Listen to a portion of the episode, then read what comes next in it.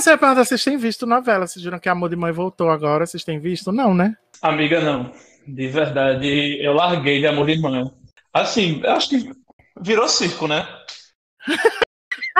Mas até antes mesmo, assim, virou circo. Eu, eu, tentei, juro que eu tentei. Fui com muita dedicação, com muita pote no Globoplay.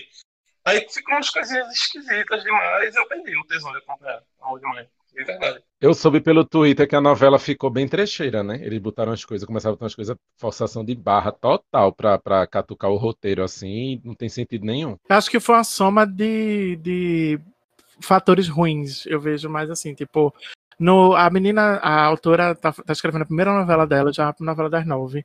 Aí ela quis fazer uma coisa muito conceitual e aí meio que se perdeu. Ela não soube desenvolver, aí teve o problema que a audiência estava aqui do esperado, teve interferências. E aí pandemia, e aí teve diminuição do número de capítulos, e aí foi uma coisa assim que tá. Eu tô vendo assim os capítulos perdidos, tem umas partes muito chatas, mas eu, uhum. eu assisto mais por causa da, da personagem de Regina Casé, que é a única que interessa para mim. O resto dá para consigo viver sem. Eu gosto do meme no Twitter que o pessoal chama a novela de pavor de mãe. Ah, eu acho. Ai, eu acho pesado. Mas acho engraçado. Ah, eu acho Está entrando no ar para toda a rede mundial de computadores e adjacências o JaliCast, o podcast do Jali, onde ele fala sobre tudo e sobre nada ao mesmo tempo, mas de uma forma muito divertida. O programa é criado, roteirizado, montado, editado e dirigido pelo multitalentoso Jalisson Gadelha. É, ele pode ser o dono de tudo aqui, mas essa voz não é dele não, ok? Só para deixar claro. Continuando. Com vocês, JaliCast.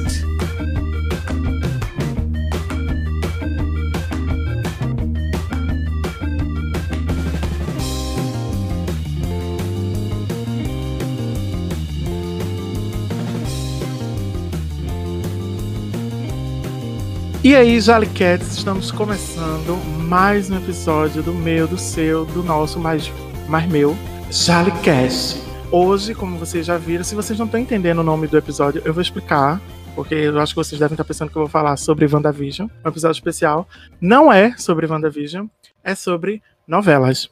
E para falar sobre novelas comigo hoje, eu trouxe dois amigos meus, duas comadres minhas, da, da velha guarda, bem antigas, dos Kakuras quase, que fomos crianças na década de 90. Então, é, é mais ou menos por conta disso que eu as convidei, apresentando mais uma vez, que já esteve aqui no Jolicast, Umbs Beltrão. Oi, gente, tudo bom? Muito emocionada de voltar aqui pro programa com outro tema, pra gente falar um monte de potoca de novo. Diretamente de São Paulo e diretamente de Recife, aqui perto de mim, mas de casa, porque estamos em lockdown. Renan Valadão, tudo bom, amigo?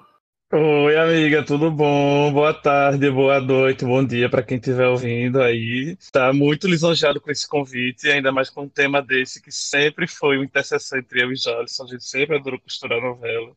E por aí vai, vamos ver. Você, você começou bem, assim, sempre foi uma interseção pra gente falar sobre novela. A gente sempre falou muito de novelas. Eu sempre fui muito criança noveleira desde criança sempre. Eu não, não era criança de estar praticando esporte na rua, eu era de estar ou lendo livro ou assistindo televisão. Eu sempre fui muito de televisão. Tanto é que hoje eu faço rádio e TV, né? E por conta disso, eu sempre fui muito consumidor de novela, como basicamente todos os brasileiros. E aí, eu tive uma ideia. Primeiramente, eu já tinha, quando eu fiz, quando eu inventei o Jalicast, eu fiz uma série de temas que eu queria falar, e um deles, obviamente, era a novela, porque, como vocês sabem, eu gosto de falar de coisas que fazem parte da minha personalidade, telele, lá. E, e aí eu quis puxar mais para essas novelas da década de 90 que marcaram minha vida. E quando eu vi WandaVision, eu não vou saltar spoiler de WandaVision. Mas, se você não viu, veja, né? Nós três aqui vimos, né, gente? Sim. WandaVision é babado. Mas aí tem uma relação entre Wanda, personagem, né, com sitcoms norte-americanas. E aí eu quis fazer esse paralelo meu com novelas da minha infância. E é por isso que o nome do episódio é Jolly Vision. Perfeito, amigo. Não é? Gostasse? Foi uma ideia muito boa minha, né? Eu tenho muito orgulho. Conceitual. Conceitual. Mas antes da gente falar sobre as novelas que marcaram nossas vidas, porque eu, eu pedi pra eles me separarem. Eu espero que eles tenham separado. Senão vai ser no freestyle aqui. Se vocês separaram? Eu te- amigo, eu, eu separei, mas eu podia não ter separado, porque É bem óbvio, né? Eu Muito- sei quais são as é, é coisas. muito, po- é muito pontual, assim, minhas novelas, porque são lembranças muito fortes pra mim de, de eu assistindo com manhã, assim, e não são muitas, então é muito fácil pra mim elencar, sabe? Mas resumindo, tá, tá separado. Tá separado. Renan também, né? Renan tem, tem um, um, um- Como é o livro que tu me deu? É um almanac, né? Sim, o Almanac das Novelas da Globo. Foi, ele, me- ele me deu esse livro. Quer dizer, é realmente interseção entre a gente. É um assunto forte entre a gente. É uma coisa que nos liga de forma muito bacana, eu diria. Especial. Mas eu tô passado, esse almanac, esse almanac fala como das novelas? Ele lista todas as Imagem, novelas. Tem imagens, tem, Tem, imagens. tem muitas imagens. Muitas Vou imagens. postar fotos nos stories do, no, do Jalicast para as pessoas verem do almanac que a Renan me deu. É chiquérrimo, eu amo. Ele tá super desatualizado, né? Eu acho que a última atualização dele foi 2012, 2010, por aí. Quiçá antes, não sei. É um livro bem antigo, na verdade. Eu já tinha aqui há um tempão. É, mas seria super interessante se a Globo fizesse uma reedição dele para com esses... São muitos anos de novela que já tem à frente. Mas é muito interessante resgatar todas essas memórias. Você volta lá atrás, você conhece nomes assim, que já estão esquecidos da nossa, da nossa geração, né? Enfim. É, e aí tem, tipo, é, sinopse da novela, sobre o que a novela fala, e imagens, e lis- não sei se chega a listar o elenco, mas bota assim os destaques do elenco, essas coisas. Bota os destaques, isso. É bem, é Fala a bem. duração. Quantos capítulos teve, quando estreou, quando Isso. terminou. É, é bem, bem Chique. chique. É chique. Eu vou até pegar aqui, que ele tá um pouco. Eu acho que ele tá um pouco próximo. Peraí, deixa eu ver se é ele. Pronto, eu tô com ele em mãos. Deixa eu ver qual foi a última novela que tem aqui nele. Eu acho que foi Caminho das Índias. Eu acho que é mesmo, viu? sim? Caminho das. Não, tem umas minisséries depois, que ele tem minisséries também. Isso, a última Sério. minissérie é Dalva e Erivelto, que é de 2010. Então, realmente, 11 anos aí nessa pisadinha. Porra, faz Já tem tempo. 11 anos aí que ele de, de material audiovisual da Globo pra ser colocado, né? Seria babado. Eu acho que esse. Não, é, esse livro ele foi editado, foi numa comemoração de aniversário da Globo. 60 anos, sei lá, 70 anos. 45 45, né? Pronto. Meu Deus do céu, envelhecer a Globo 30 anos, tudo bem. é o Guia Ilustrado, TV Globo, novelas e minisséries. Chique. Ah, e tem uma foto de Flora e Donatella aqui no. no- Amo, amo. Salicast. Mas assim, gente, como, como era pra vocês assistirem novela quando vocês eram pequenos? Humberto já começou dizendo que ele assistia muito com a mãe dele e tal. Sem dizer quais eram as novelas, porque essas novelas a gente vai dizer na segunda parte, tá? Calma, é pra dizer agora quais são as novelas? não, não, não, não. Você Ah, guarda tá, pro tá. jogo, pro game. Só fala Beleza, como era a beleza. sensação e tal, de assistir novela quando era pequeno. telele. Ah, eu vou, eu vou continuar então, já que, eu, já que eu já dei uma dica, né? Mas era muito isso, era muito orgânico, assim, né? E tipo, eu, eu, eu como tu, tinha essa, essa rotina de sentar e ficar assistindo televisão, né?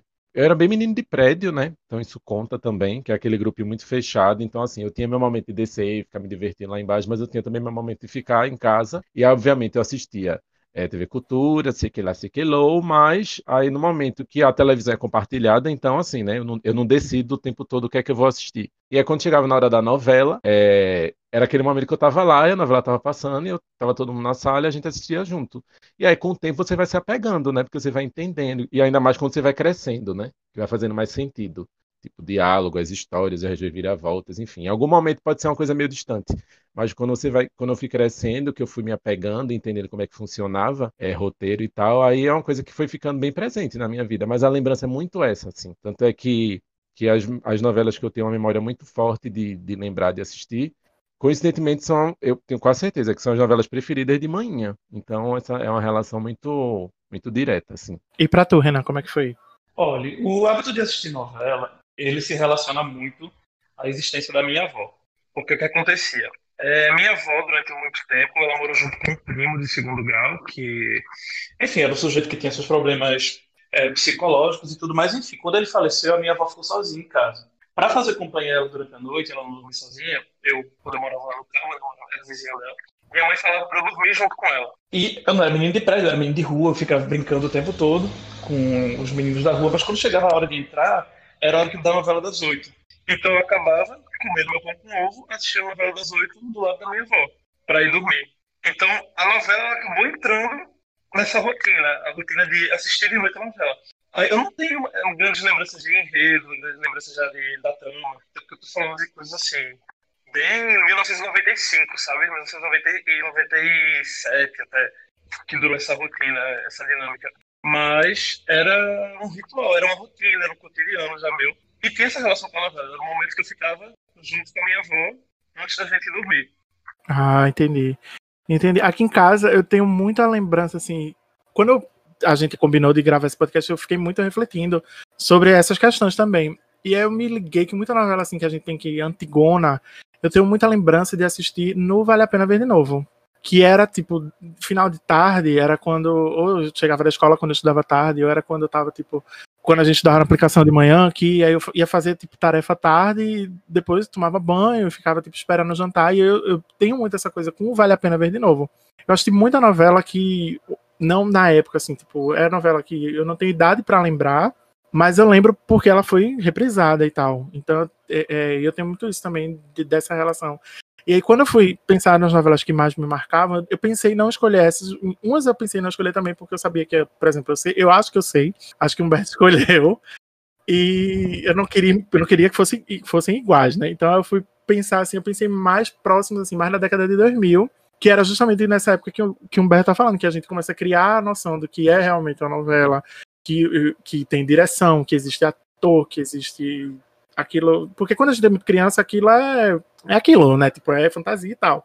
Só que aí, quando a gente vai crescendo, vai ficando maiorzinho, a gente vai entendendo o que é uma direção, o que é quem escreve a novela, quem interpreta, que ator é diferente de personagem. E aí eu fui escolhendo mais tipo novela que eu fui gostando mais ciente de que da história, ciente da novela, que foi o que me marcou mais nesse sentido. Eu, eu usei esse critério para para escolher as novelas que me representam. Basicamente tu foi isso. Tu tocou num ponto interessante, não sei se já aconteceu isso com vocês, mas tem novela, por exemplo, que hoje em dia mais não, porque eu, eu parei para pesquisar e ver o ano que, que passou originalmente, né? Mas tinha novela que eu ficava na dúvida se eu vi quando passou da primeira vez ou se eu vi não vale a pena ver de novo, porque rolou esse momento aí, né, da infância que eu não tinha certeza, porque eu era novo, Sim. mas assim, eu já, já tinha nascido na época da novela, mas eu não tinha idade para ver e lembrar da novela, né? Mas tem, tem novela que reprisa mais de uma vez, né? Na, no, no Vale a Pena Ver de Novo. Aí nesse meio tempo eu não sabia mais se eu tinha visto na época ou se eu vi não Vale a Pena Ver de Novo, assim. Acontece um pouco essa, essa dúvida. Olha, pois de cabeça eu só consigo pensar em uma novela que eu até hoje tenho essa dúvida, se eu vi a versão original ou se eu vi não vale a pena ver. Eu com certeza vi não vale a pena ver, mas eu não tenho essa certeza se as minhas lembranças mais antigas são da versão original ou se já são, ou se são de alguma reprise. Eu não coloquei essa novela na minha lista. Ah, então diz qual é. É A Viagem. Ah, não, A Viagem eu, eu acho que eu vi, assim, que é a Viagem de 94. Então eu, eu vi. Eu acho que eu vi a original, porque eu, eu né? Mas eu, passou, tipo, reprisou acho que duas ou três vezes na Globo e tá. Por sinal, agora tá reprisando no vivo. A vez ou outra a gente assiste aqui em casa. Nossa, acho que a viagem reprisou mais do que isso, amiga. A viagem reprisou muito, não, é, até um dia Não, é, eu digo duas a três vezes, assim, pra não dizer oito, dez. Mas, porque eu acho que parece que. mas assim, é porque eu realmente não sei de cabeça quantas vezes foram reprisadas, mas eu, tenho, eu tenho fortes lembranças de A Viagem. Nossa, mas eu lembro muito aquelas. A viagem é minha primeira, é a primeira da minha lista aqui, inclusive. É, eu imaginava eu que a viagem era é, daqui, a pouco, daqui a pouco a gente chega no jogo, daqui a pouco a gente chega no jogo. Eu queria perguntar a vocês assim, porque a gente, falando de novela assim, a gente tá falando, já vale a pena ver de novo, muito essa questão de Globo, né? Porque eu não sei vocês, assim, eu não tenho muita familiaridade com, com novelas de outras emissoras. É mais realmente, tipo, da Globo mesmo. Amigo, tem, eu acho que tem, tem duas novelas que eu consigo pontuar, que eu lembro que lá em casa, por exemplo, a gente é, criou-se o hábito de assistir mesmo, real oficial, que foi Escravizaura na Record, que eu acho que de fato foi um hit para a Record na época. Acho que a Record nunca tinha também. tido uma novela, né? Pois é, acho que todo mundo na época estava assistindo, assim, não todo mundo, mas assim, virou assunto, né? Deixou de ser uma novela que ninguém ligava, um canal que ninguém ligava, para um, uma novela que a galera acompanhava de fato. Foi. E foi a retomada da dramaturgia né, na Record, que foi Escravizaura. Total. E aí teve três mulheres depois, que eu acho que foi logo em seguida, que já foi Aí a gente a repercussão. Amigo, não é essas mulheres, não? Essa, pronto, é, eu sei que é alguma coisa mulheres, mas é, ela já, mulheres, já não foi. Não foi o mesmo impacto. É porque eram três mulheres, aí eu achei que podia ser o nome, né? Eram... Essas três mulheres, de repente, né? Pois é, essas três mulheres. Essas mulheres são três. É, e a outra, eu, já, eu, não sei nem se eu não sei nem se estou atropelando a pauta, mas eu acho que eu vou falar porque tá falando da Ai, rasga. sei se- é, Teve uma também que eu não tô lembrando agora, que era a novela mais atual, que era Lavínia Vlasak, a principal. Topíssima. Sei, deixa eu ver. E tinham Como- gêmeos Dona nessa novela. Tinha- Não!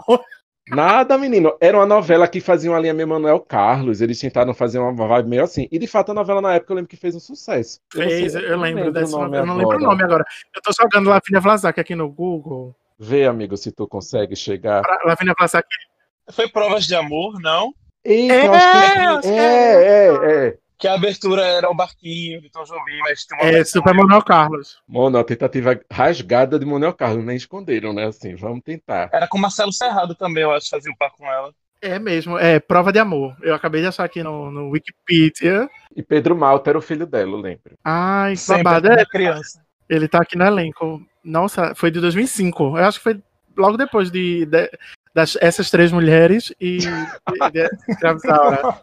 Aqui em casa a gente super assistia a Escravizaura também. Eu também achei escravizada. A gente, eu tenho muita lembrança mesmo, assim, da, da, da novela. Que a gente gostava mesmo, era bem legal. Era boa. Era boa, quer dizer, É, né? Não sei hoje, a gente Não. vendo hoje. Não, a história é boa, a história da escravizaura ela é bem atemporal e eles foram bem fiéis. Assim, deram roupagem nova, né? Roupagem atual. É, E o elenco estava bem preparado também.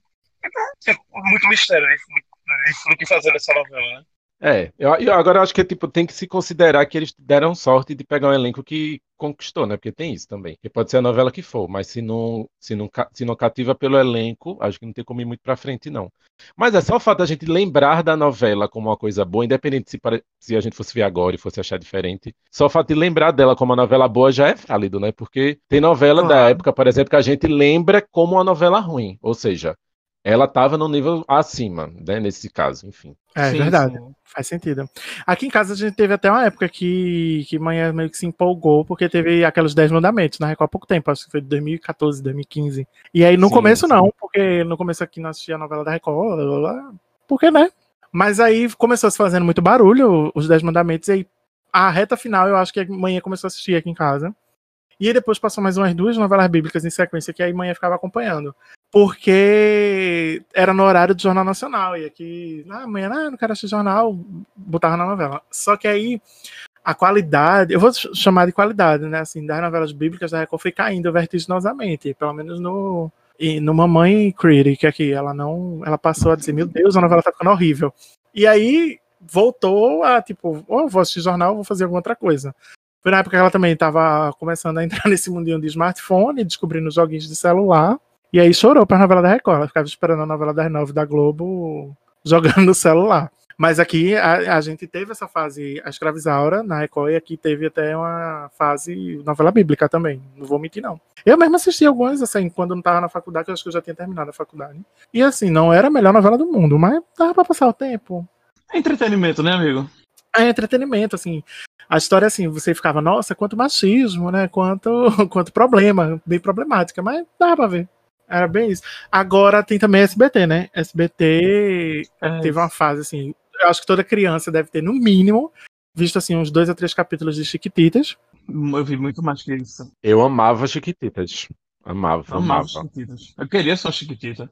Ah, eu lembro que eu assistia mais no começo, assim, porque eu descobri um dia desses que Chiquititas durou de 1997 a 2001. Eu acho que já pra 2000 e pouco, eu não lembro de assistir, não, porque é tem umas temporadas. Do começo, assim, né? Minha sobrinha, ela assistia os Chiquititas na Netflix.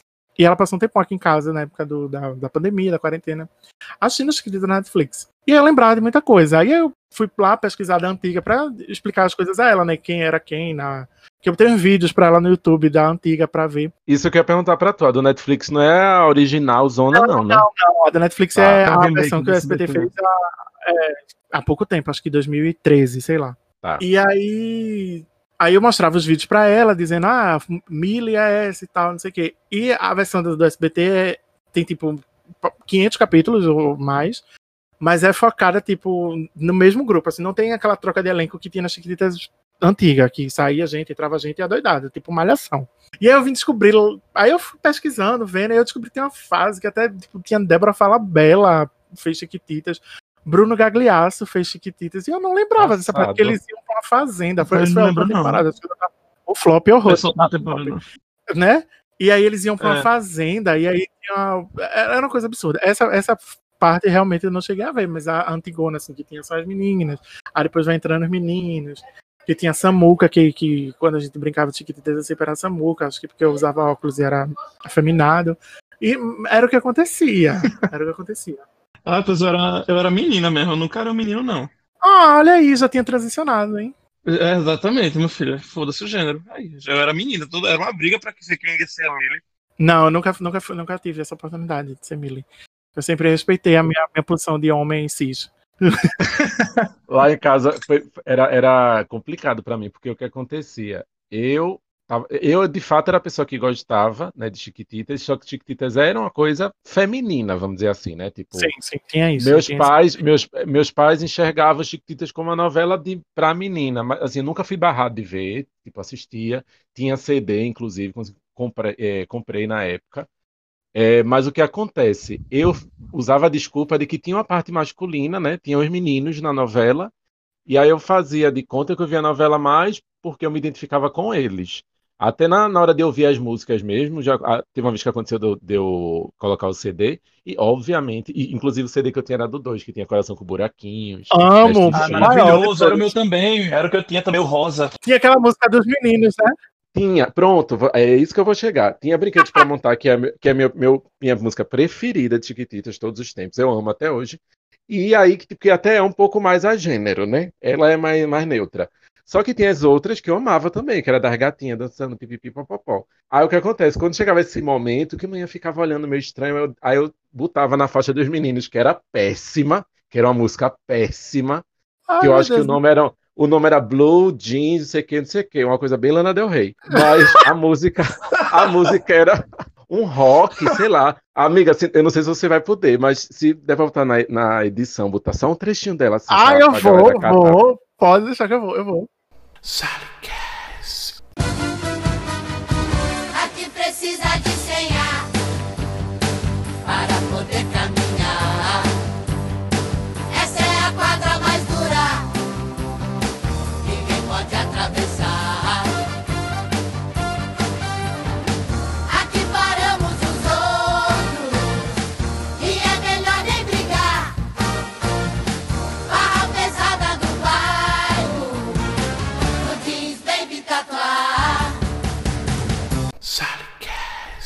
A música é péssima, sabe? Tipo, enfim, é chata. Não tem nada a ver com o resto do CD, porque eu acho que eles queriam trazer essa pegada mais assim, mais rockzinha, enfim. Masculina. Até pra chamar mais, mais meninos pra ver, né?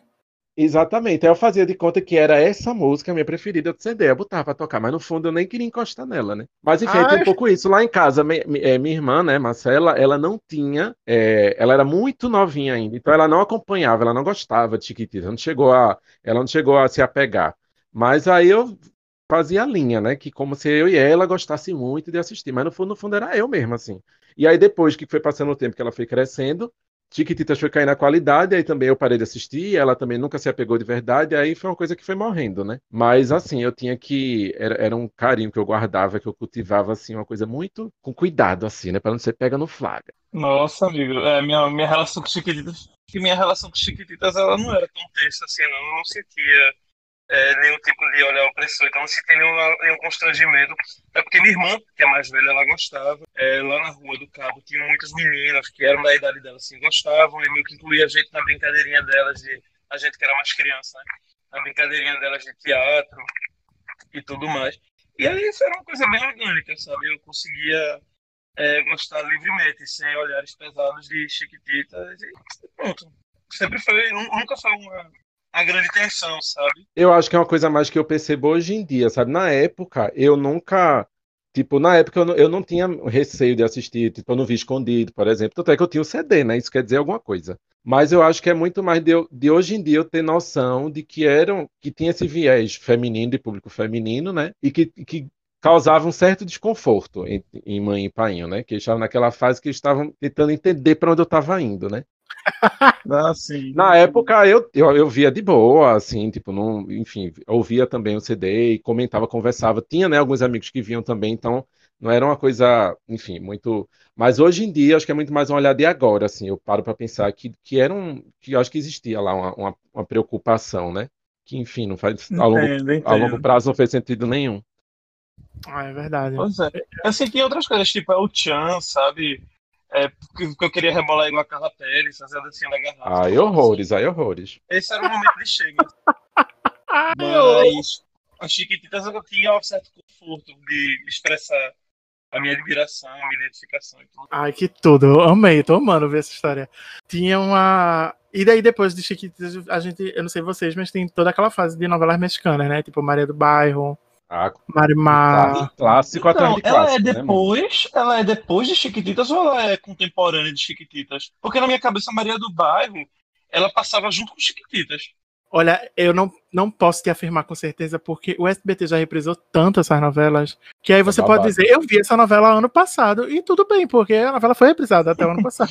Essa novela é de 2020. É, tipo, pode ter sido. Mas aqui em casa eu acho que não teve muito esse, esse hit, assim, de, de- Eu assistia mais com a minha irmã, que a gente era criança e tal, mas assim, não tinha essa coisa da casa inteira assistir. A gente assistia porque, sei lá, não se gostava da novela das sete aqui em casa, eu não quis queria ver o jornal. Aí eu e minha irmã ficava assistindo televisão, a gente mudava e botava. Mas eh, era muito assim, foi uma febre mesmo aqui no, no Brasil como um todo. Tipo, Marimar, Maria do Bairro, Maria Joaquina, sei lá, tinha um É, Maria Mercedes, Maria Mercedes. Era Maria. Mercedes, Maria Mercedes. E teve a Usurpadora, que também é um, um dos maiores clássicos, que também já foi reprisado acho que 287 vezes. Sim. E aí, a Usurpadora eu não, não tenho essa lembrança de ter acompanhado com afinco. Se você me perguntar assim, como é a história da Usurpadora, eu sei o básico, mas eu não lembro assim de coisas pontuais, porque eu acho que na época eu não sei se eu cheguei a acompanhar. Eu acompanhei por cima porque era febre, né? Como tudo que é febre.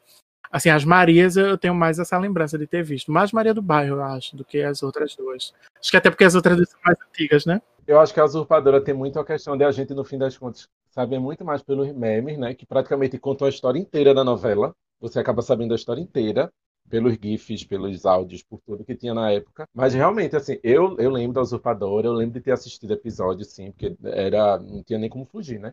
Mas é, não, não tem essa sensação de que eu acompanhava todo dia e sei da história do início ao fim também não. Até porque eu imagino que seja uma novela bem longa, né? Porque a partir do momento que irritou, eu acho que eles devem ter estendido até onde não dava mais, assim, para poder Silvio segurar, Santos botava demais. 15, 15 minutos de capítulo por dia. Silvio Santos botava pra render. Meu Deus do céu, que velho, E velho UOL. que velho caquete. Agora, sabe uma coisa que eu acho engraçada da- das novelas de SBT? Não sei se, se a- a gente ia chegar naturalmente nesse ponto, mas são as novelas mais. Tipo, te- teve as novelas que eles escreveram originalmente, né? Que uma ou outra despontou, fez algum barulho. Mas eu acho muito engraçado as novelas que eram canceladas no meio, Mona. Que eram do nada, principalmente as novelas da, escritas pela esposa dele, que eu esqueci o nome agora. Iris. Abravanel. Que a novela, eu lembro que tem uma novela que eu acho que, se eu não me engano, o nome da novela era, era Cristal, que era com Dado Dolabella. Que eu lembro que a novela parou no meio, do nada, porque estava tão fraca de audiência que não tinha condições de ninguém nem pro set gravar mais nada. Foi tipo, fica em casa, morgou, morgou, morgou. E aí cancelaram. Guar- Guardou a bola assim, né? Parou, brincadeira, parou, morguei. Foi, a pessoa, a pessoa tava, acho que no, no episódio anterior, a pessoa tava caindo de um prédio e nunca mais soube o que aconteceu com a pessoa. Acho que foi uma coisa assim. Ah, que no coisa meio, mano. É, isso é a cara do SBT fazer essas coisas. Porque a Globo, a novela, a novela pode estar dando dois pontos de audiência. A Globo, pelo menos assim, a Conclui, conclui. né? diminui 50 capítulos, mas a gente vai concluir, vai dar um fim digno. Até uma forma de respeito, assim, a todos os profissionais envolvidos na obra, né? Olha. Olha, É, acho. Mas é isso, é isso, né? Assim, mas assim, de- de- depende. Se pagaram a rescisão de contrato pra eles, tudo certinho, eu tava de boa, ficava em casa. É, é, é, ok. Mas Não é, não, é, não é como se fosse ter uma legião de fãs, né? Botar hashtag no Twitter, né? Salvem a novela Cristal. Netflix, compre a novela Cristal. É, mas então, a novela ela foi terminada. Essa Cristal, eu tô vendo aqui na Wikipédia. Eu a amo. Olha aí. Então não foi ela, mas eu- lembro que teve uma novela. Foi alguma novela Menino. que teve um. Olha, quem uma cantava o trecheira. tema de abertura era Dado Dolabella. Daí você Olha já aí, vê eu- a qualidade. A autoria da novela não é de Iris Abravanel, por isso não deve ter terminado. Tem uma novela na SBT que eu acho que as únicas pessoas que, do planeta que viu essa novela foi eu e mãe. Aproveitar que a Renan tá aí com acesso à internet. O nome da novela era Cassandra com K. Não, não era Cassandra com K. Eita. De tipo, Eita. era Cassandra. Se escrevia com. Sim, mano, é igual Não é que nem a cantora, tá? a mãe, a mãe de Carol com K, Cassandra com K. House of com K. A maior vilã de novelas. Mas, enfim, era uma novela. Eu não sei, não lembro se era. era acho que era mexicana, porque eu não sei se o SBT. Venezuelana, amiga. Venezuelana, tu já achou? Pronto. E era uma cigana, né? Era a história de uma cigana, não era? Tá dizendo aqui, é. Não é? Isso aí, uma donzela, uma donzela cigana se casando com a, um, entrando na família rica. É, É é, nossa, e ela não percebe. tem aí a data que, que passou aqui no Brasil? Então, a novela é de 92. Deixa eu ver. Ou seja, eu não assisti em 92, porque. Aqui não tem, não tem página do Brasil da Wikipédia dela. Ah, tudo bem. Mas eu tenho certeza que essa novela foi, foi passada aqui no SBT. E passava tarde, no, no segmento Tarde de Amor, que tinha no, no SBT, que ele era quando passava três novelas seguidas, assim, duas, três, quatro da tarde, no SBT passava três novelas. Amigo, passou no ano 2000. Pro- olha aí, pronto. Eu, eu tenho, assim, eu não sei nada da história, claro. Mas ficou muito marcado isso na minha cabeça. Até pensei em botar Cassandra, mas depois eu disse não. Na- nas minhas novelas que marcaram, porque é, eu- essa lembrança acho que o Humberto tem com a viagem com a mãe dele. Eu tenho muito com Cassandra. Acho que se eu perguntar à mãe, a mãe vai negar, dizer que a gente não via essa novela. Mas eu tenho lembranças fortíssimas de, de ter assistido essa novela, dessa Cassandra com K e do fato dela ser cigana. Isso eu tenho muito forte dentro da minha cabeça. Babado, mano, essa trama. É, mas aí, como é a trama mesmo, né? Ela era uma jovem donzela cigana que casa com a família A rica. amiga, uma no jovem donzela cigana que entra numa família rica, mas na verdade ela é neta do, do cara do velho rico. Nossa, tem muito isso, né?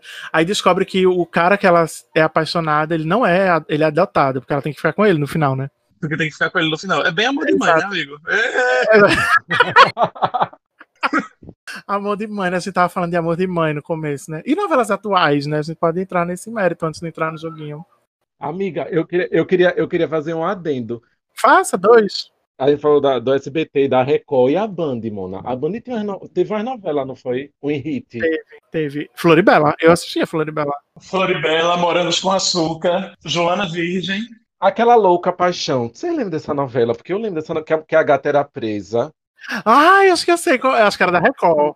Era da Record, era. Joga aí, Renan, no Google. Vai, Renan, tu é o, o Google aí. Louca Paixão, novela, vai cair 30 resultados. Grito. Não, foi Record. Louca Paixão foi Record. Foi Record. Calma, amiga, vou ver aqui. É Maurício Matar que canta o, o tema de encerramento. É de Grito. 99. A logo é podre, que é um. Eu entrei no Google aqui, que é um fio de telefone no meio faz coração, né? Podre, meu Deus do céu, parece propaganda que passa de madrugada na Rede TV. Eu não duvido nada que passava de madrugada uma hora. Mas, eu, mas assim, na época devia ser moderníssimo, né? É da Band, amiga, é da Band. É da Band? É da Band? Aqui tá dizendo que é da Band. Ah, chique. Hit Ah, não, não, né, calma, calma, calma, eu li errado, eu li errado. Ela era da Record, mas a produtora, quer dizer, a Band em 2020 comprou os direitos da novela. Vai entender por quê, né? Ah, então a Band pode reprisar. Olha aí, Humberto, tá aí a chance de rever uma história maravilhosa, Ah, que é a história de Louca Paixão. Agora então, resumindo, Mona, não, não teve nenhum hit na, na, na Band que não fosse Floribela, né? Eu acho. Eu acho que Floribela É. foi o grande hit da Band. O, uni- o, o grande e o único hit, né, da Band. Eu Exato. acho que Joana Virgem deu, teve certa repercussão, não. Mas Joana Virgem foi. É porque tem esse limbo aí. Foi da Record ou foi da Band? Isso sempre tem, né? Joana Virgem foi da Record, foi da Band que diga. Foi da Band. Foi da Band, então é, fez um barulhinho, né? Tanto é que fez tanto sucesso na Band que foi por causa da Band que fizeram a série Jane the Virgin. Foi, Que- menina, tá vendo? Exatamente. Se não fosse a Band, a série do, do- não, não existiria. Menina, e aí além disso a gente teve, resumindo, todas as emissoras tiveram pelo menos um hit, porque na Rede TV teve Betty a Feia, né? Sim, Beta Feia. Pronto, Betty a Feia foi hit aqui em casa, número um. Nossa, horrores, lá em casa a gente via, tipo, religiosamente, gato, esperando a transformação, assim, ó, de noite, querendo ver a gata transformada, bonita, belíssima. E ela fica belíssima. Eu assisti mais a Feia Mais Bela no SBT. É a versão do SBT, né? Mas é, é, é mexicano também, é mexicana. Aham, é tipo remake, né? É um remake. Betty a Feia parece que é, é colombiana, venezuelana também. Isso. Aí a Feia Mais Bela é a versão do México, que passou no SBT, não é isso? É, acho que foi esse, acho que foi Que é a isso. Feia Mais Bela, que não é Betty, é Leti. Podre. Essa era a feia. Eu acho que essa, eu acho que eu lembro da cara dela. Eu vou jogar aqui no Google. Eu acho que ela é a mais feia de todas as Betty, sim. No, no, na parte feia, claro. É, obviamente. Ela é muito feia, muito Ela é feia. muito feia, bicho. Ela é a pior de todas, eu acho que é. Teve a versão daqui também, né? Do, da Record. Com Gisele Thier, não é? Isso, que era Bela a feia. Ah, eu acho que o trocadilho ficou bom, assim, pro nome. É, é melhor do que Leti. Leti com Betty. Pelo É porque o nome de dela era Letícia, aí chamava de Letia. É, então, tem um, tem um post de Facebook, não sei se chegou lá na, banda dos Twitter, que é não vocês andam mais, que é mostrando todo um, um, um compilado das versões globais de Betty a Feia. Porque todo país praticamente tem a sua versão de Betty a Feia. Aí mostrando assim a- o antes e o depois. As Betty. Aí tem umas Betty que bonita, fica mais feia do que da época feia. Acho que é a Betty do Irã, coisa assim, é uma, é uma doideira. Menina, e um, um fato engraçado sobre a versão da, da Rede TV, que eu acho que pode ser- até ser um gancho pra gente vir para as novelas atuais. Não sei se vocês lembram, mas que tem um episódio específico que, eu não, que eles fazem uma viagem de negócio, um babado assim, que aparece Thaís Araújo, Mona, no episódio. Aparece! Eu, eu já Eu lembro muito disso, eu lembro muito desse dia. Eu fiquei, gente, como assim? Do nada. É porque na época, Thais Araújo, que, eh, Thais Araújo estava. Na época que foi passada lá na Colômbia, né? Thais Araújo ou estava passando lá na Colômbia, ou era, tipo, Chica da co- contemporânea com Chica da Silva, que era pro- protagonizada por Thais Araújo. Ah, chique. E aí ela, tipo, fazia a tour divulgando. Eu li isso uma vez. Chiquérrimo, eu achei assim. Mas eu tenho muito vivo essa memória de Thais Araújo e Fé. Acho bem. É, é- é difícil esquecer, né? É, é, é muito. Por sinal, Thais Araújo é uma das minhas atrizes favoritas da Globo. Eu sou, tipo, fãzoca. Fãzoca, fãzoca. E acho que é- já é um gancho mesmo pra gente falar de, de novelas atuais, porque Thais Araújo está na novela das nove atual, Amor de Mãe. A caótica amor de A mãe. né? caótica Amor de Mãe. Uma presepada, né? O personagem. Renan é hater de, de Amor de Mãe. Não Eu sou ainda- não, amigo, não sou não. Eu sou, eu sou decepcionado, eu sou, sou frustrado. Ah, acontece, acontece. Eu tô de boa, assim. Eu acho que não tá me machucando o final. Assim, claro que, que não tá do jeito que eu queria. Não, mas é porque eu, eu tenho essa frustração, assim, quando é uma novela que eu tenho muita expectativa e a novela depois é ruim, eu fico meio chateado. Eu não sei nem agora pra listar uma novela que eu tava achando que ia ser boa e não foi, deixa eu ver. Babilônia. Babilônia Pronto, Babilônia. Babilônia, eu ia achava ser que ia ser boa. Eu achava outra, Segundo Sol. Eu achava que eu amo Segundo Sol, vai ser muito bom, mas aí, enfim. Ah, eu assisti Segundo Sol, do começo ao fim, não tenho muito. Eu gostava. Ah, pá, amiga, Eu não- eu não gostava, não. Não tenho muito, assim, parâmetro. Tudo bem. Segundo o Sol é, segundo Sol é qual novela mesmo? É a que tava passando agora? É, não. Ah, É com Débora Seco, eh, com, com Adriana Esteves de novo, fazendo uma Carminha. Giovanna Antonelli, que ela era Hum. DJ. Eu amo o plot. O plot é completamente sem pé na cabeça. Mas, assim, Meu porque Deus, é é a história, de, um- é a história de um cantor que ele se finge de morto. E aí ele depois. Ele, Hum. ele é dado como morto. E aí. Ele, é, Ele começa a irritar. ele começa a irritar, tipo, depois que ele morre, entre aspas. E aí o irmão dele, a namorada dele, que é Débora Seco, e o, autor, o ator, eu esqueci, como é o nome dele? Vladimir O Brista. marido de Adriano Vladimir Brista convencem ele a se se fingir de morto e escondem ele lá no, no interior da Bahia, que a novela se passa na Bahia. Saliente, Ah, tem três pessoas lembrei, negras lembrei. e a novela se passa na Bahia, que teve toda essa tour, todo esse. Eu assistia no Sim, sigilo. eu lembro. Eu Ela é super problemática. E eu concordo com todas as problematizações. Aí tem isso. E Uhum. aí ele vai, fica lá com o Giovanna Antonelli, que é marisqueira, que aí as vilãs vão lá, dão um jeito de, de parecer que Giovanna Antonelli matou o marido dela. E aí Giovanna Antonelli foge pra Islândia e vira uma DJ. Mona, que foi que. DJ Como é que a pessoa chega? Como é que a pessoa chega a isso, hein? Sério, tipo, a pessoa escreve isso e aí diz, não, vou mandar pra Globo e a Globo, oxe, ótimo, vamos embora. Meu filho, é doce. O pessoal pode ser um doce muito forte. Mas a novela foi escrita por João Emanuel Carneiro, que é o autor de Avenida Brasil. Eu acho que ele, na época, tinha um passe livre. Ele escreveu essa novela, foi? Não, ele é mas dele, esse homem tomou é dele. água de chuca pasteurizada. meu filho. Pra ter uma ideia dessa. Eu tô passado, amigo, não sabia que era dele, não. É dele. É. Muito passado, muito dele, passado. A novela tinha muitos problemas, assim, quesito de estrutura, quesito. Mas dava pra ver tranquilo. Era, ele sabe, tipo, fazer surpresa, fazer. A personagem de, de. Esqueci o nome da atriz. Como é o nome dela, meu Deus? Que era a, a puta lá, meu Deus. Débora Seco, Não, aqui namorava com o Sai Sueli. Letícia Colinha, Letícia Colinha. Letícia Colim. a personagem dela era grande protagonista, assim, da trama pra mim, porque ela era que conseguia fazer as coisas, assim, que uma... Porque a Giovanna passou a novela inteira fugida. Então, pra mim, se você isso. parar pra pensar que a novela era protagonizada por ela, por Letícia Colin, dava pra engolir melhor a novela. Eu, eu, assim, eu tenho várias coisas que eu digo, nossa, não Ah, dá. amigo, mas era umas pataquadas. Carminha era mãe de Débora Seco. Ah, Mas a gente só descobria no final, não tinha como do começo você não parar de assistir novela por causa disso. Que a gente só descobriu isso na última semana. Mas eu assisti tranquilo, assisti de boa. Obviamente que se reprisasse eu não veria, mas eu não tenho assim. Eu acho que os problemas de, de, de, de enredo, porque eu acho que o grande problema dessa novela de enredo dela é focar na personagem de Giovanna Antonelli. Porque eu acho Sim. que a história do cantor que se finge de morto e começa a irritar é interessante.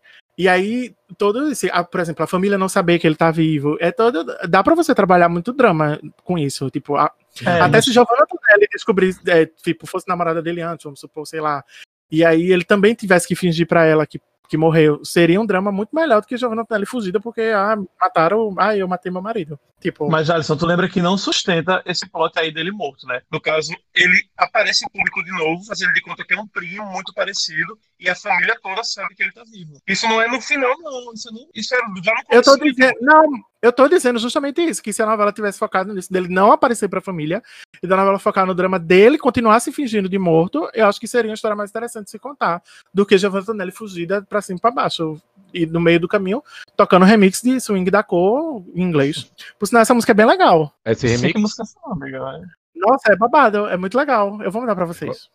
É, menina, eu tava dando uma olhada aqui enquanto a gente tava é, conversando que basicamente João Emanuel Carneiro tá devendo a novela boa de verdade pra Globo desde a Avenida Brasil, né?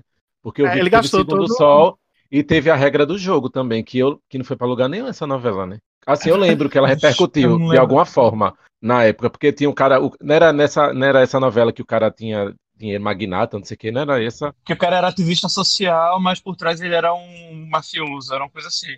É, não sei, é, eu lembro, tenho essa lembrança. Que eles usaram. Era Alexandre Nero, eles usaram até o nome de uma Isso, ONG aí. isso. que é bem. Enfim, uma ONG, uma ONG bem séria, usaram, botaram como se ele fosse parte dessa ONG, e a ONG não gostou, né, da associação. É que quem gostaria, né, se ele era o vilão da história, né? Ah, ele era um anti-herói, né?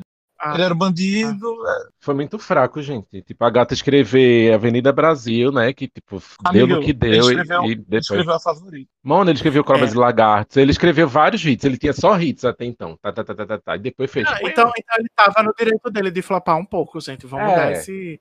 É. Amiga, mas já foi, né? Sim, gente, mas aí ele escreveu quatro hits. Eu sou. Vamos confiar, defender. né? Na próxima. Vamos confiar na escreveu próxima. quatro hits e escreveu dois fracassos. Aí a próxima, ele ainda tem crédito pra escrever mais um fracasso. A senhora é carneirinha, né? Sou Carneiro, eu gosto. Não, mas a, fa- a favorita é a melhor novela de João Emanuel Carneiro e uma das melhores novelas do, do- da televisão brasileira, se me permite a ousadia. Poderia facilmente ser uma novela que tá no, no- na minha escolha, do Jolly Vision. Provavelmente, assim, se a gente fosse escolher. É porque a gente. Eu falei assim, entre três. Mas se eu tivesse que botar em cinco em seis, a fatalmente favorita iria estar, porque marcou muito a minha vida. A gente vivia fazendo piada na época da escola. Aí tava terminando a escola, a gente gravou Bárbara Bárbara quando tava naquela época de a favorita que a gente ficava tirando onda e tudo mais, telele, tá lá, lá. A favorita é um clássico. Patrícia Pilar em estado de graça, como eu disse, né?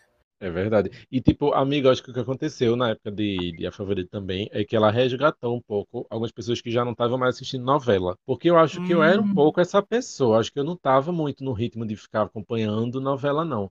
E acho que é quando a Favorita é, começou e aí a, e a turma foi desenvolvendo, né? E todo mundo começou a comentar sobre, eu me vi um pouco nesse, nisso de, nesse ritmo de ficar acompanhando, porque é, é, aquela, é aquilo um pouco que Renan já comentou, né? Da, da rivalidade entre mulheres e de vilã e mocinha. E acho que e o bolo, e a cereja do bolo foi essa coisa dele revelar o grande mistério da novela no meio, né? E tipo avisar, tipo, sei lá, faltavam três episódios, ou então tipo amanhã vocês vão descobrir tal coisa. E, e a gente fica, fica nessa ansiedade de tentar entender como é que ele ia fazer essa revelação e sustentar a trama até o final, né? Depois disso. Tá dizer que o grande trunfo dele, o grande trunfo dele foi terminar, fazer essa revelação né, no meio da novela e ainda assim não perder ritmo. Continuou mantendo a qualidade. Aí que é, Patrícia Pilar mesmo serviu tudo pra gente, né? Uma vila como muito não se via. Enfim, aquele, é, era incrível. O núcleo principal, que já às vezes fica muito esquecido, fica muito escanteado. Nesse caso, não. Era um grande satélite, sabe, não, um grande satélite, uma grande estrela que orbitava ao redor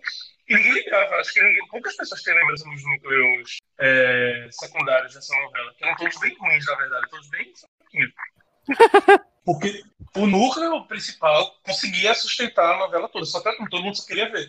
A- é, as maldades de Flora, e aquela rivalidade com Donatella, e ela xingando o seu Gonçalo, xingando a Irene, xingando a filha. Enfim. Eu queria até É. aproveitar a oportunidade pra falar duas coisas assim, a quebra da narrativa, essa coisa de quebrar que Humberto falou, né? Quem é a mocinha, quem é a vilã, que é o que se veia desde que o mundo é mundo. Eu acho isso super significativo até.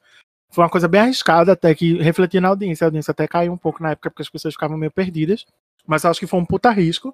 E nesse sentido de puta risco foi uma coisa é, é muito foda assim. Segue para as próximas gerações até para, né, para saber dizer. E também queria, a gente fala muito de Patrícia Pilar, mas eu acho que eu, eu acho que Cláudia Raia, ela consegue fazer uma personagem tão assim, porque nessa fase que tá em quem é bozinha, quem é má, Patrícia Pilar engana bem e Cláudia Raia também engana muito bem.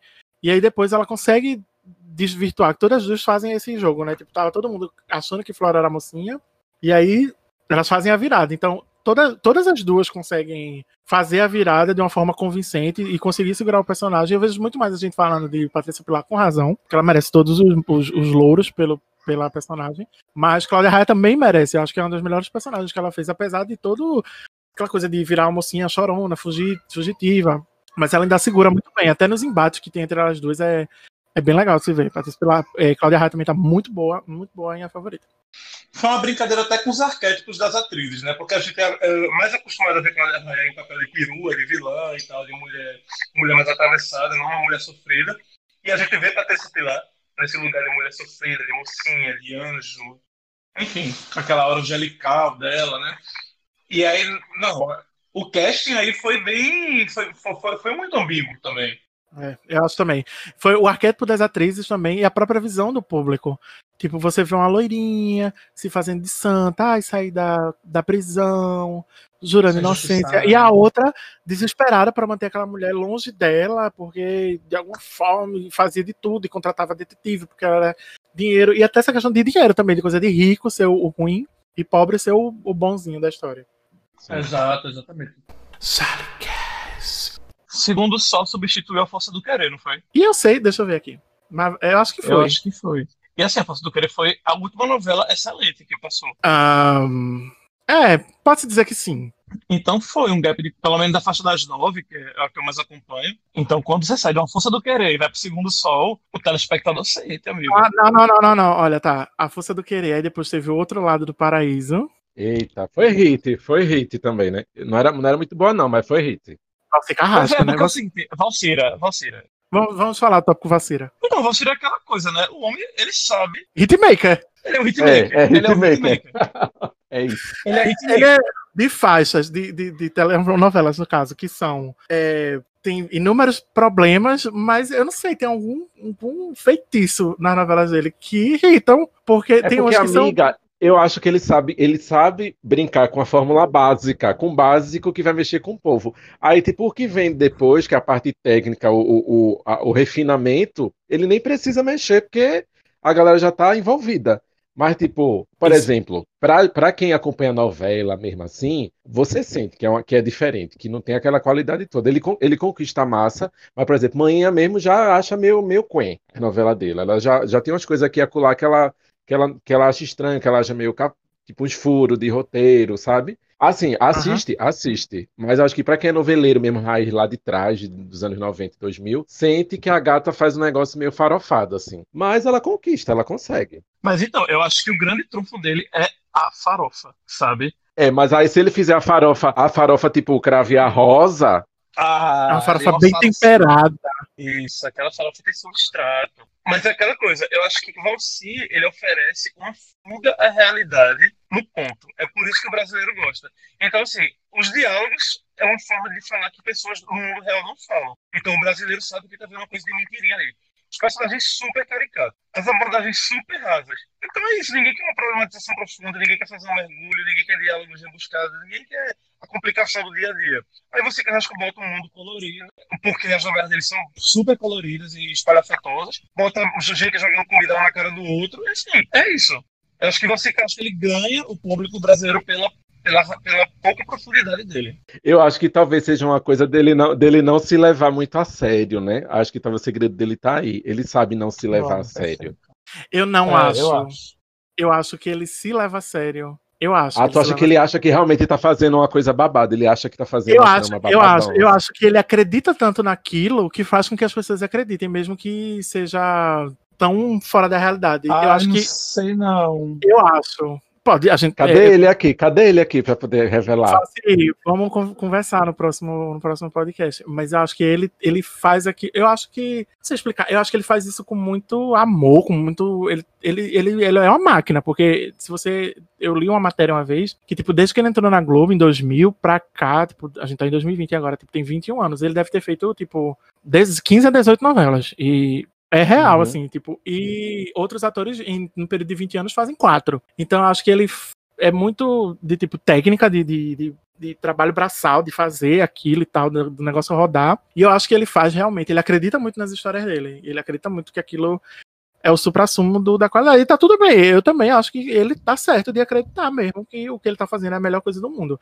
Mas ele tá, eu acho que ele já tá começando a, tipo, você pode ver, tipo, é, é, novela das nove, vamos falar assim, novela das nove dele ele tem três, que é Amor à Vida, é, O Outro Lado do Paraíso e A Dona do Pedaço. E elas, realmente, você vê que a, a qualidade vai caindo. Todas É, elas a têm dona do defeitos. pedaço é muito caricata. A Dona do Pedaço é muito, é, eu- a gente assistia aqui em casa, foi hit, foi hit, mas era péssima, assim. Olha, vê só, a dona do pedaço foi aquela que, que tinha uma menina que, era- que virou crente no final, mas ela era Sim. vilã meio. Sim, Ah, a- sei qual é. a- a- o grande, o grande, é, a grande motivação da vilã da novela, ela queria ser uma digital influencer. Aí eu acho isso fraco pra cacete, velho. Aí não tem como a novela se sustentar. Mas a novela se sustentou com isso. Tá ligado? Tipo, é um, é um feitiço. É, É, o feitiço dele. é- eu não sei explicar, de bicho. Pronto, eu acho que a novela não se sustentou, a Dona do Pedaço não se sustentou somente com a questão da Josiane querendo ser digital influencer. Um grande hit dela era uma rivalidade que cai na boca do brasileiro, que o brasileiro adora ver, que é a de filha ingrata contra a mãe batalhadora. Que é algo que foi feito lá nos anos 80 com Vale Tudo. Simplesmente foi uma reprise dessa rivalidade e todo mundo adora odiar essa vilã, porque ela vai castigando a mocinha, e aí o brasileiro começa a se envolver porque quer ver a, desgraça daquela filha ingrata. Não foi bem o plot, ah, quero ser digital influencer, foi o plot só uma filha. Até porque o plot digital influencer, como eu falei, não se sustenta. Mas eu entendo, eu entendi o que tu quis falar, eu entendi. Tanto é que, tipo, e ele até, quando começou outro lado do paraíso, teve aquele problema, começou meio que flopada, e aí ele teve que temperar com a farofa pra poder irritar, irritou. Mas foi, aí, e a dona do pedaço, ele já começou enfiando farofa até no cu da, de quem tava vendo. Foi farofa do começo ao fim. Farofa, farofa, farofa, farofa, farofa. É muito farofada. Mas fez sucesso, então Na verdade, da Dona do Pedaço, ela começou bem séria, era um tom assim bem pesado. Lembra que foi Bang Bang pra todo lado, gente morrendo. No- Na primeira semana, Fernanda Montenegro matando todo mundo. Ai, amigo, Fernando Montenegro com a Arminha, achei, achei um pouco vergonhoso pra- Não, mas assim, era, era história já meio farofada. Mas assim, com uma Não. grande.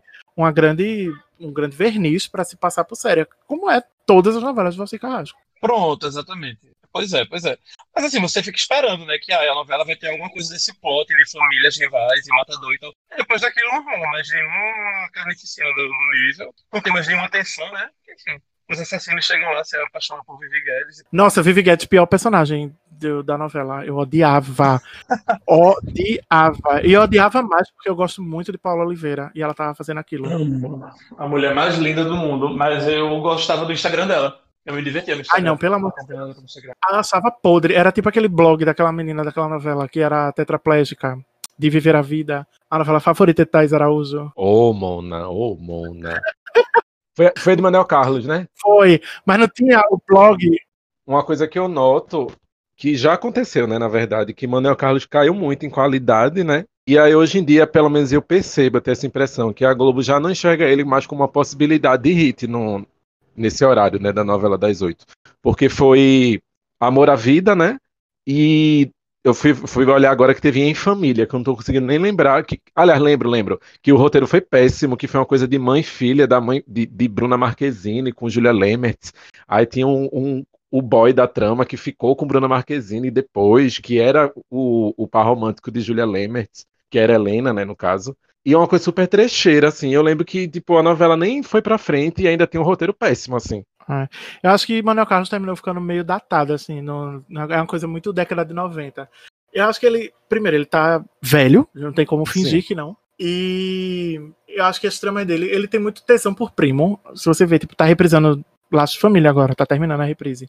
E ele tem tesão por primo, é uma coisa meio absurda. Toda novela dele tem um primo pegando primo. E tem umas abordagens meio problemáticas, assim. Apesar de, antigamente, quando ele tinha, acho que mais clareza no pensamento, de juventude mesmo, assim, não tô querendo ser preconceituoso com o velho, não, mas é porque a hora a cabeça da gente cansa, né, de tá inventando história, de tá criando história. Sim. E eu acho que ele tinha mais histórias que pegavam apelo, porque eu acho que a história de Por Amor é uma história muito boa para uma novela, e a história de Laço Família até também já é uma história muito boa para uma novela. Mulheres Apaixonadas eu até gosto, mas assim, você não tem uma história forte, você tem várias histórias com uma força parecida, mas nenhuma Uhum. tão grande que seja um que pegue, você pegue a linha do começo ao fim, a história se fa a novela se fala disso. E eu acho que o que acontece muito com ele também é que ele se, se apoiava muito nesse imaginário tipo da, da família rica do Leblon e da, né, do charme do Rio de Janeiro, que houve uma época que de fato era o ideal brasileiro, vamos dizer assim, né? Era o que a galera queria ver porque era o ideal de vida, tipo, a galera sofria perrengue chique, né? Só que aí, quando vai Isso. passando o tempo e você vai enfim, vivendo outras experiências e você qualquer qualquer cenário que você cria depois de anos repetindo, a- a- você começa a perceber que aquilo tá, tá acontecendo pela quinta, décima vez, né? E aí não faz mais sentido, porque você vê que esse glamour todo não, não é nada, tipo, é de fato uma coisa super caricata, assim. Total, é uma mudança social e até foi uma mudança política, né? Porque no- nos anos 2000, com o governo Lula, né? Beijo, papai Sim. Lula. é, teve a, a ascensão da classe C, que aí foi quando mais se teve mais interesses em contar histórias referentes a essa, essa parcela da população, né? E foi aí que surgiu novelas como até como Avenida Brasil, Foi a primeira que eu lembrei. é as novelas dos, dos novos ricos, né? Que a família Tufão era pobre Sim. e ficou rica. Tem, tipo, Cheias de Charme também, se você parar pra pensar que ele Nossa, conta a história do ponto de vista das empregadas, tá? Tipo, já não era mais a história sendo contada pelas patroas, sim, pelas É. empregadas. Eram elas que eram as protagonistas. E as patroas eram super caricatas, né? Tipo, então já, já brincava com isso, que tipo, essa ideia que, você, que a gente tinha, na verdade, isso é o caricato do caricato. Tipo, isso não é. Não é, não é não- não- a gente deve levar isso muito a sério. E aí ele vai quebrando isso, né? Com o tempo vai, vai transformando É. essa visão que a gente tinha. E aí, né, nesse contexto, o Manuel Carlos já não é mais tão relevante. Porque ele volta justamente com essas novelas, tipo, essa em família, já, já não, não cabia mais. E, e é muito também disso, assim, não que hoje em dia não se faça mais novelas sobre pessoas ricas. Isso ainda a gente se vê com muita, com muita frequência, sendo protagonizadas por personagens ricos. Então, Mas eu acho que a gente preza muito mais também. O brasileiro preza muito mais, tipo, gente que venceu na vida. Então acho que protagonista rico hoje em dia ele tem que, no mínimo, começar pobre pra ter um mínimo de simpatia. Eu vejo assim, pelo menos. É. Exato. Pois é, Jaliquettes, eu me empolguei mais uma vez falando de um assunto que dessa vez que eu amo bastante. Então, como da semana passada, esse episódio vai ser dividido em duas partes. A próxima parte você confere na semana que vem, tá bom? Então, segue o Jalicast na rede- nas redes sociais, no Instagram e no Twitter, no arroba Jalicast. E fica ligadinho em qualquer novidade. Qualquer hora é hora. Mas até semana que vem, continuando esse papo de novelas com realmente o jogo Jalevision, porque a gente se empolgou muito nessa parte do contexto histórico, do dessa nossa vida de criança noveleira, e aí nem viu o tempo passar. Então, até semana que vem. E para finalizar, eu vou deixar aí um mimo para vocês e já peço desculpas de agora. até semana que vem, galera. Beijo. E para finalizar, convidar meus amigos a cantar comigo um grande hit da nossa vida como um todo, que é o hit Beijinho Doce.